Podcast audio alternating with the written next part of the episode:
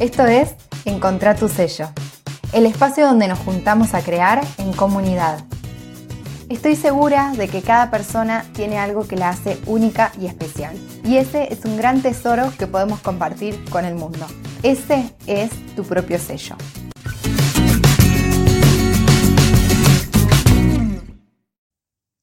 Buenas, buenas, ¿cómo va? Acá estamos de nuevo en un nuevo episodio del podcast de Macondo.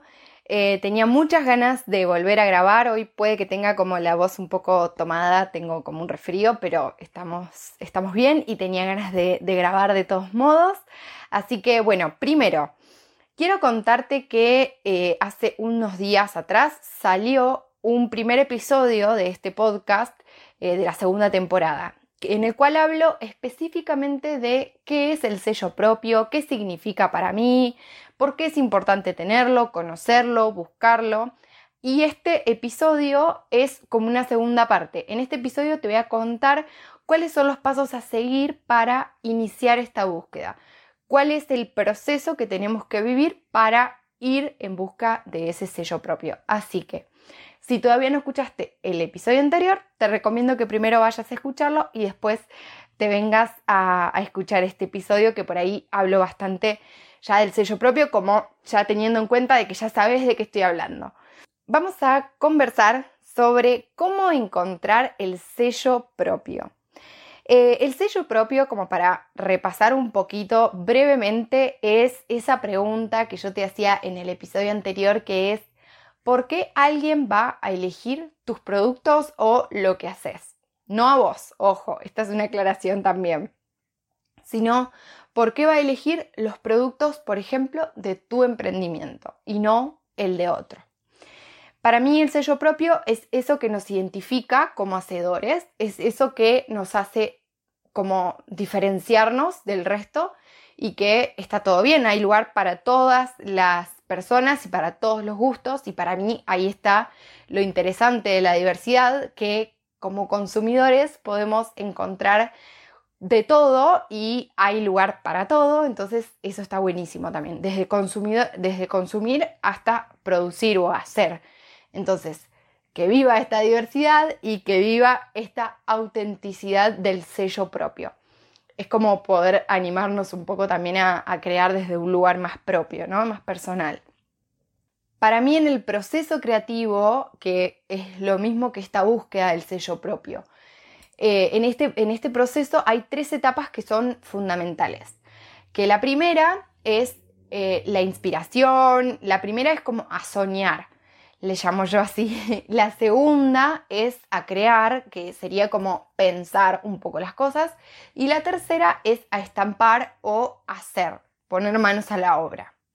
Quiero detallarte un poco de qué se trata cada una de estas etapas y de estas fases, como para que lo tengas en cuenta y pienses desde qué lugar creamos cuando creamos. Porque yo, a mí por lo menos me pasa, no sé a vos, que muchas veces, como a mí lo que me encanta es estampar y siempre tengo ganas como de poner manos a la obra, soy muy de la acción. Entonces eh, me, me pasa que siempre me salteo, o muchas veces me salteo o no soy consciente de las dos etapas anteriores, me voy a la última directamente. Y ahí es cuando por ahí ese resultado o esa estampa o eso siento que le falta algo mío, siento que le falta un poquito más o una vuelta de rosca como para que ese sello sea más notable. Así que vamos a detallar un poco cuáles son estos, estas tres etapas. Y también quiero aprovechar para contarte que si todo esto te interesa, en agosto yo abro las inscripciones a mi curso online de eh, justamente la búsqueda del sello propio, que es un curso súper lindo que lo abro una vez al año y, lo y trabajamos todo esto en profundidad. Y eh, te doy todas las herramientas y mucho ejercicio, mucha práctica para que vos también puedas poner eh, esto eh, en, tu, en, tus productos y, aprendas a crear desde este lugar. En este curso es como que yo aplico todos mis conocimientos del diseño y todo lo que fui aprendiendo sobre identidad, sobre sello propio y estampas y lo pongo todo ahí condensado para que vos puedas, eh, si sos emprendedora y no tenés los conocimientos de diseño, puedas hacerlo y puedas empezar esta búsqueda que es increíble y maravillosa.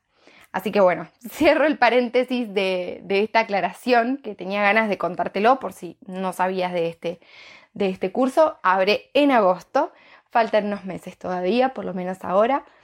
Y bueno, seguimos. Las tres etapas, entonces, vamos a arrancar con la primera etapa del proceso creativo o de la búsqueda del sello propio, como quieras llamarlo. El primero es soñar. Para mí, la primera etapa es la de empezar a cultivar nuestro interior y nuestro universo para buscar herramientas, para tener eh, como más eh, información y sacar esa información, exprimirla para después poder aplicarla en lo que hacemos. ¿Qué quiero decir con esto? Eh, hace un tiempo no recuerdo muy bien dónde lo leí ni quién lo dijo, eh, creo que era Steve Jobs, pero no estoy segura. Lo voy a corroborar y lo pongo en, las notas del, podcast en el blog. Eh, la creatividad son como muchos puntitos, muchos puntitos que existen y que tenemos en, nuestro, en nuestra mente, en nuestro interior. ¿Qué quiere decir la creatividad? Es unir esos dos puntos para innovar y crear algo nuevo. Entonces, cuanto más cantidad de puntitos tenemos en nuestro interior, en nuestra mente, en nuestros pensamientos, estos puntitos que son información, son cosas, esto de que nos interesen diferentes cosas, cuantos más recursos tengamos, mucho más eh, fácil va a ser poder unir puntitos entre sí. Si faltan recursos es cuando por ahí faltan ideas, porque nos falta un poquito ampliar ese, ese mundo de puntitos. Entonces, eh, esta primera etapa se trata de eso, de ir más allá de lo que ya conocemos o de salir de esa famosa zona cómoda y empezar a eh, investigar, a buscar información sobre temas, pero no cualquier tema. Estos tienen que ser temas que te interesen a vos. Por eso, en esta primera etapa, para mí hay dos fases que son súper importantes. La primera fase es la de conocerte a vos y saber qué es lo que te interesa a vos como persona creativa o como persona en sí o, la persona que está detrás de tu emprendimiento.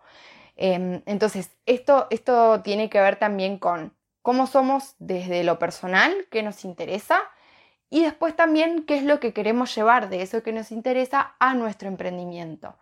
Que no es necesario que llevemos todo, porque nuestro emprendimiento no es que somos 100% nosotras y nosotros, sino que es una parte, es un fragmento que nos interesa compartir y hacer un impacto en el mundo con lo que hacemos. Entonces, lo primero para, que este sello propio, y para mí esta es la parte más importante, porque es ahí donde eh, surge realmente esa parte propia, ese sello, porque si no nos regimos por lo que a nosotros mismos o nosotras mismas nos gusta o nos interesa o nos motiva, o nos da curiosidad, estamos siempre mirando afuera. Entonces yo en esta primera fase lo que te invito es a que te vayas hacia adentro, dejes de mirar afuera, dejes de mirar lo que se usa, lo que no se usa, lo que está de moda, lo que hizo otra emprendedora, otro emprendedor, y te conectes con vos. Pienses qué cosas son de tu día a día que a vos te gustan, que disfrutás, esas cosas que querés transmitir con tu emprendimiento lo que sea. Pueden ser actividades, pueden ser emociones, pueden ser eh, datos, información, lo que sea. Lo que sea que a vos te interese. Por ejemplo, vamos a ir a lo concreto. Si, por ejemplo, tengo un emprendimiento de eh, contenedores eh, para llevar en la mano. ¿Sí? Contenedores para llevar en la mano. ¿Qué quiere decir esto? Pueden ser mochilas, bolsos, riñoneras, todo lo que sea contener eh, cosas para eh, transportarlas de un lado al otro. Imagínate ya mismo cuántas eh, marcas o cuántos emprendimientos podemos mencionar que se dediquen a crear este tipo de productos. Ok, eso es el producto final. Para esta primera fase yo lo que tengo que hacer es pensar qué es, como hablábamos en el episodio anterior también, qué es lo que ese contenedor me va a permitir a mí hacer o solucionar o vivir o qué experiencia voy a em, sentir al usar ese contenedor. ¿Qué es lo que vas a buscar eh, transmitir con ese contenedor? Bueno, por ejemplo, puede haber una marca que crea eh, eh, bolsos, mochilas y carteras para viajar, específicamente para eso. Entonces, ya también, si lo pensamos así, hay un montón de emprendimientos y de marcas que hacen contenedores para viajar, valijas, mochilas, eh, carteras, riñoneras, todo para viajar específicamente. Entonces ahí también puedo ir enfocándome. Para viajar a cualquier lado, ¿de qué forma viajar? Eh, es decir, acá lo que quiero contarte es que pensemos qué es eso distinto que yo le quiero dar a mi emprendimiento. No es lo mismo una marca de contenedores para viajar eh, de forma, por ejemplo, para hacer viajes de mochilera, que para hacer viajes em, como un poco más a un all inclusive, por ejemplo, o para hacer viajes cortos de fin de semana, o para hacer viajes largos de un mes. Entonces, todo esto hay que ir pensándolo. Por ejemplo, si yo me voy a, poner en el lugar de emprendedora que tiene una marca de contenedores de eh, viaje. A mí me gusta viajar o me gustaría que mi emprendimiento acompañe a personas que viajan de tal forma y no de otra. Porque esa tal forma después también indica un montón de otras cosas que esa persona tiene que no son iguales a la otra y no tienen por qué serlo. Lo importante acá es que vos primero te sientas identificada como para que valga la pena y no estés forzando algo que no sos o que no te interesa o que no te llama la atención. Entonces, primero, en este caso, por ejemplo, pensá vos cómo te gusta viajar, qué tipo de viajes te gusta hacer, cómo sos cuando viajas, sos ordenada, sos desordenada, ¿qué necesitarías? Pensalo en vos primero. ¿A dónde te gusta viajar? ¿Qué lugares te gusta conocer? ¿Qué lugares te gustaría conocer? Bueno, esto todo es pensado en el ejemplo que te estaba mencionando. Puede ser llevado a cualquier tipo de emprendimiento desde ya. Lo que sea que estés haciendo, podés ir pensándolo desde esta óptica. Pensalo primero desde vos. ¿Cómo sos vos a la hora de usar el producto que haces? Lo que sea ya vuelvo a decirte, el tipo de producto que sea, puedes llevarlo eh, a esto. Dentro de esta primera fase, entonces, la de soñar, eh, ya vivimos una primera etapa que es esa de conocernos a nosotras mismas, eh, empezar a preguntarnos cosas más personales o qué es lo que queremos que nuestro emprendimiento diga o transmita. Y después, en una segunda etapa, dentro de esta misma fase, vamos a salir afuera. Eh, primero nos fuimos hacia adentro y ahora salimos afuera. Con toda la información que recopilamos de nosotras mismas o de nuestro emprendimiento, salimos a ampliar ese universo. Salimos a buscar información, a investigar, a vivir, a lo que sea que a vos te ayude a tener más puntitos para unir, más cantidad de puntitos para unir después. Acá eh, siempre digo que más es mejor. Cuanta más información tengamos, cuanto más hayamos buscado, conocido, investigado, es cuando vamos a enriquecer mucho más el resultado de la segunda fase. ¿Se entiende? Acá necesitamos eh, conseguir una buena base de datos para poder después hacer una selección y poder tener muchas herramientas eh, a la hora de crear y de que se nos caigan las ideas. A veces me gusta como decir esto porque parece que nos pasa a nosotras solas o a una misma. Y cuando no se nos cae una idea es porque faltan herramientas, faltan recursos, falta inspiración. Entonces, cuando sientas que te están faltando ideas, que, te está costando que se te ocurra algo innovador o nuevo, es porque simplemente puede que falte salir un poquito más, investigar, buscar, conocer, ponerte los anteojos de la curiosidad y salir a, ver qué hay afuera. Y una vez que terminamos con estos dos pequeños procesos, que están buenísimos vivirlos y en el curso que te contaba, que en el curso del sello propio, eh, lo trabajamos un montón y realmente se nota el impacto cuando creamos desde este lugar. Se nota muchísimo la diferencia. Así que bueno, primero te invito a que hagas estos ejercicios si te animas y después sí podemos pasar a la fase 2, que es la de crear. ¿Qué significa crear? Eh, en el diseño podemos decir que diseñar significa planificar antes de hacer. Y para mí crear es lo mismo, porque primero, como te contaba también creo en el episodio anterior, em, primero creamos las cosas en nuestra mente, ¿no? Se nos imaginamos, primero le damos forma a eso en, nuestra imaginación y después es hora de pasarlo a la realidad. Pero no simplemente eso va a llegar de nuestra mente a las manos y sale así perfecto. Hay una fase en la que tenemos que unir esos puntitos de los que te hablaba y tenemos que empezar a, razonar un poco y a llevar al papel, yo recomiendo hacerlo así, eh, primero esas ideas para empezar a darle forma y poder definir y decidir con nuestro criterio y antes de pasar a la tela, a la estampa, eh, así estamos a tiempo de mejorarlo y de optimizarlo lo mejor posible para que eso quede tal y como nos lo imaginamos.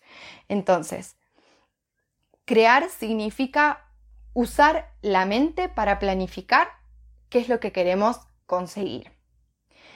Eh, acá también, cuanto más eh, nos pongamos manos a la obra, cuanto más dibujemos, cuanto más eh, busquemos, cuanto más bocetemos, también va a ser mucho más enriquecedor el resultado.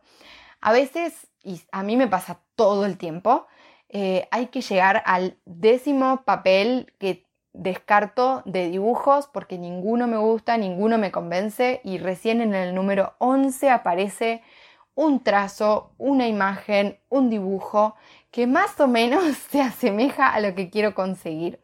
Así que acá no vale frustrarse en el segundo papel de dibujo, sino que hay que hacer, hacer y hacer eh, para tener más herramientas y poder como ir mejorándolo y definiéndolo paso a paso, con mucha paciencia y, vas a ver que te van a salir cosas súper lindas.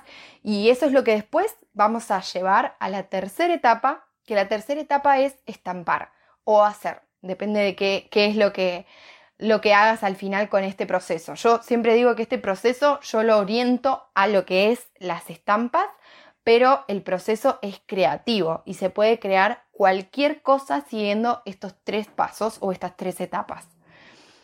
Entonces, en esta tercera etapa es la de pasar a la acción. Como te contaba al principio, por lo general nos salteamos las otras dos, que son un poco más de, de, intelectuales y de pensamiento, y vamos directo a poner manos a la obra, que es lo que más nos gusta muchas veces. Así que, bueno, ahora sí, por fin entonces llegamos a esa parte que más nos divierte y que por ahí es lo que, por lo que nos, ponemos a, crear, ¿no? Porque nos gusta la técnica en sí. Así que bueno, en la tercera etapa ya tenemos que tener todo definido. A la tercera etapa tenemos que llegar con todo planificado y pensado y sin muchas dudas, porque ahora es cuando nos vamos a poner a eh, estampar o hacer ya con los productos, con la tela lista y acá es donde está bueno tener planificado y pensado qué es lo que quiero conseguir para no estar arruinando telas y poniéndome a probar con la técnica ahí, porque muchas veces pasa eso. Si yo no tengo muy definido qué es lo que quiero conseguir, cuando empiezo a estampar me doy cuenta de que no, nada que ver, no era lo que esperaba, no me gusta y tengo que descartar ese textil porque no queda como yo espero. Entonces, si yo hago los pasos anteriores, por ahí ya puedo definir un poquito mejor eh, qué es lo que quiero lograr y llego a esta tercera etapa con todo más eh, organizado. Tengo que tener los dibujos que quiero estampar, los diseños, los motivos, la paleta de color definida, el textil también ya elegido y seleccionado. Por eso siempre digo que es muy importante eh, para esta tercera etapa conocer bien la materia prima con la que voy a trabajar. Las telas, que conocer bien esto del origen de la tela, la estructura, qué tipo de tela necesito para diferentes tipos de técnicas de estampación. Esto es muy importante y lo remarco muchas veces y siempre lo estamos hablando.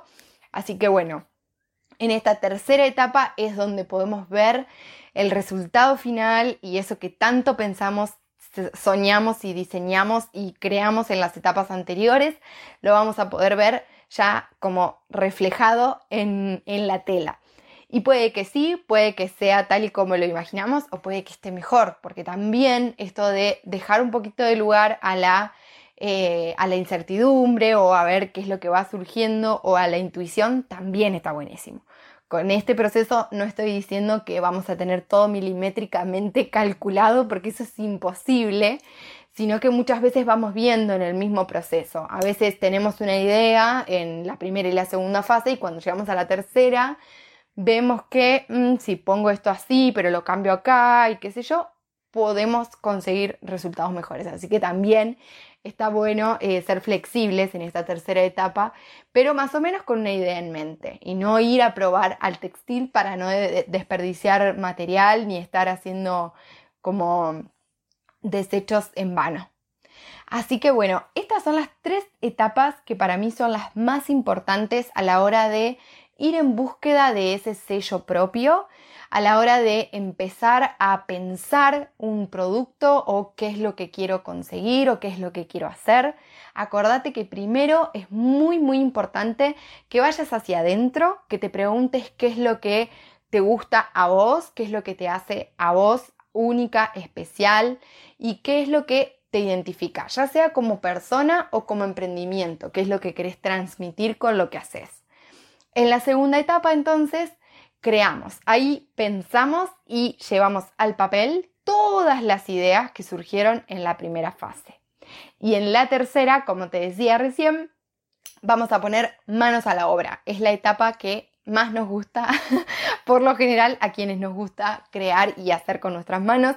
Así que Espero que estas tres fases te sean útiles y que podamos seguir conversando sobre ellas porque hay muchísimo más para hablar de cada una, podemos profundizar mucho más en ellas y bueno, me encantaría saber si esta información te fue de utilidad, si te gustó, si te sirvió, si tenés dudas sobre alguna etapa o alguna parte del proceso creativo. Me encantaría que sigamos conversando, así que te espero en el blog. Mm, para, que me cuentes ahí qué te pareció toda esta información y todas las notitas y, todo lo que, lo que haya surgido por acá lo vas a encontrar en el blog de Macondo labores y oficios.com.ar barra blog. Te espero.